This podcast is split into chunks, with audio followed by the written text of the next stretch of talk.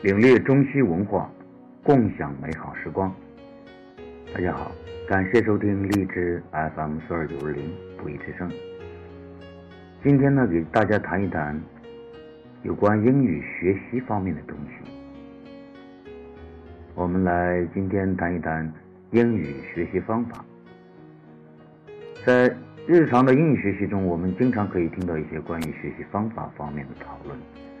有人说，英语学习呢是一门慢功夫，没有捷径可循，需要不断的扎扎实实的付出艰苦的努力。这种观点当然是很有道理的，但是我们必须看到，任何客观事物都有其内在的规律性。我们只要不断的结合英语学习的实际，掌握其规律，巧用各种科学的方法，学好英语的目的就一定会达到。那么，听说读写译是英语的五个组成部分，它们既是一个有联系又有区别的整体，也有其共同的基础，就是词汇这个部分。首先，我们来谈一谈。英语单词的背诵，背诵单词要达到的目标就是掌握单词的发音、拼写和意思，即音形意。而对于掌握了一定基本词汇的英语学习者来说，这个目标呢就需要修正了。大家可以从目前流行呃国内流行的各种英语测试中得出一点认识，那就是他们都是标准化考试。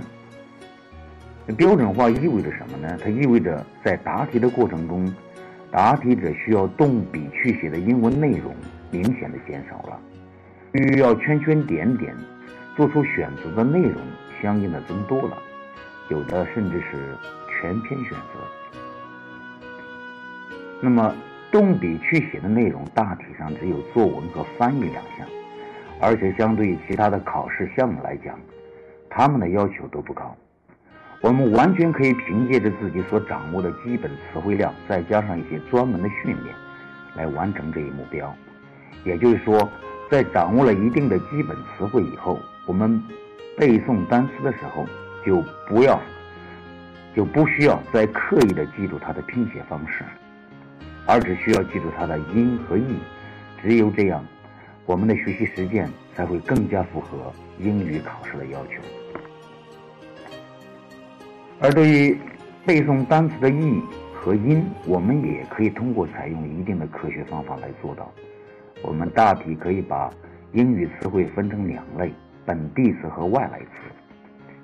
本地词是指产生于英伦三岛、拼写在五个字母以内的简单词汇；外来词呢，是指在历史的沿革中不断传入英语之中的非本地词汇。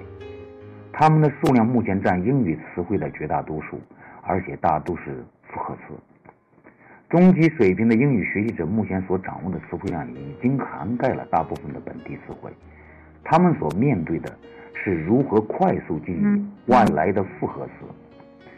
复合词具有自己的鲜明特点，即它们绝大部分都是前缀加词干加后缀的复合式结构。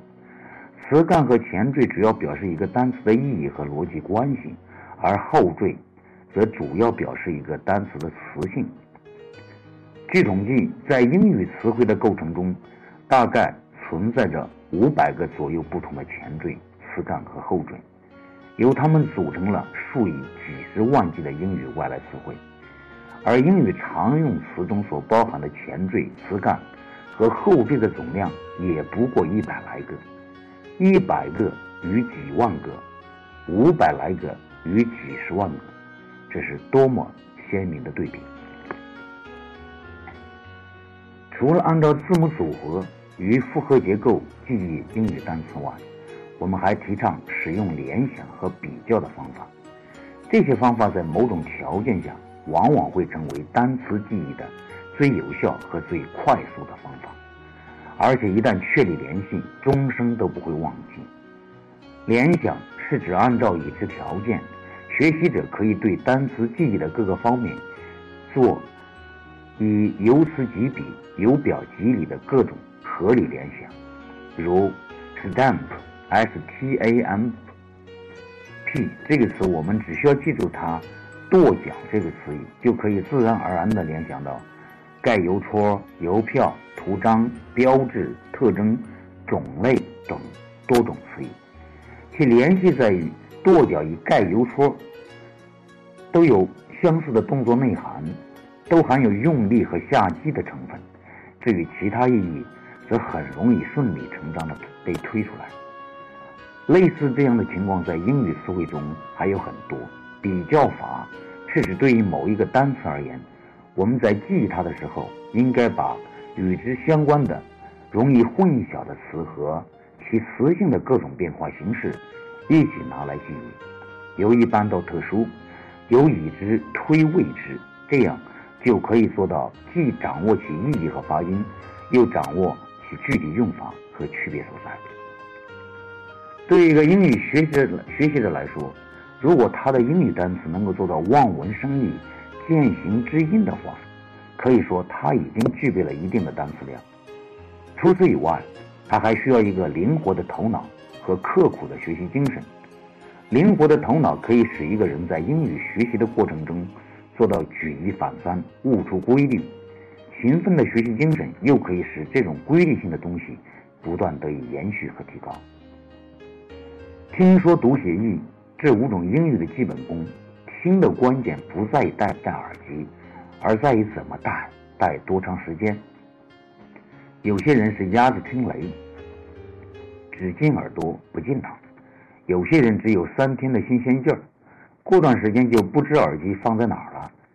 这些不良倾向都需要我们注意克服。听讲究的是持之以恒和原汁原味的模仿。这样会给说打下一个很好的基础。自己的风格就是首先从模仿中得来的。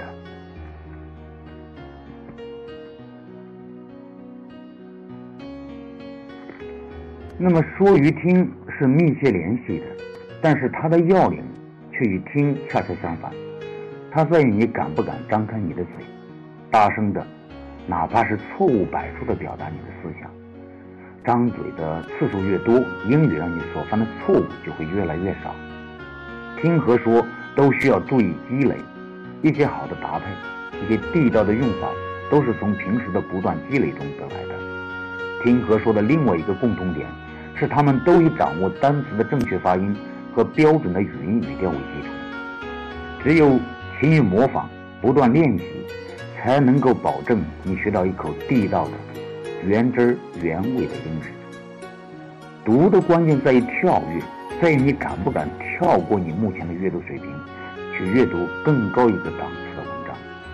在这里，英语学习则体现出了一个人的胆识和魄力。在跳读的开始阶段，你可能会遇到意想不到的阻力和打击，但是如果你坚持做了，而且做到底了，英语就会给你应有的回报。当你这样再返回头去读你不久前刚刚读过的文章时，你就会惊喜地发现，你像一个地道的美国人在茶余饭后悠闲地读着报纸了。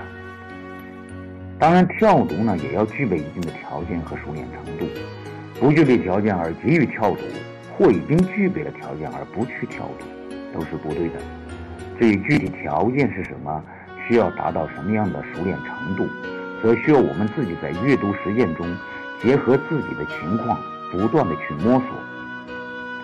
写呢，只不过是说的文字表达形式而已。一个人的口语不错，他的作文能力呢，也一定不会太低。他与说和听一样，都需要持之以恒。因为你不但在提高自己的英语水平，而且也在锻炼表达能力。译是读读和写的结合。一个人译的能力是建立在读和写的能力之上的，但是并不等于一个人的读和写的能力提高，他的译的能力就一定会提高。译的关键在于实践，因为除了理解和表达外，译中还包含着很多方面的技巧，而这些技巧不通过具体的翻译实践，却是难以掌握的。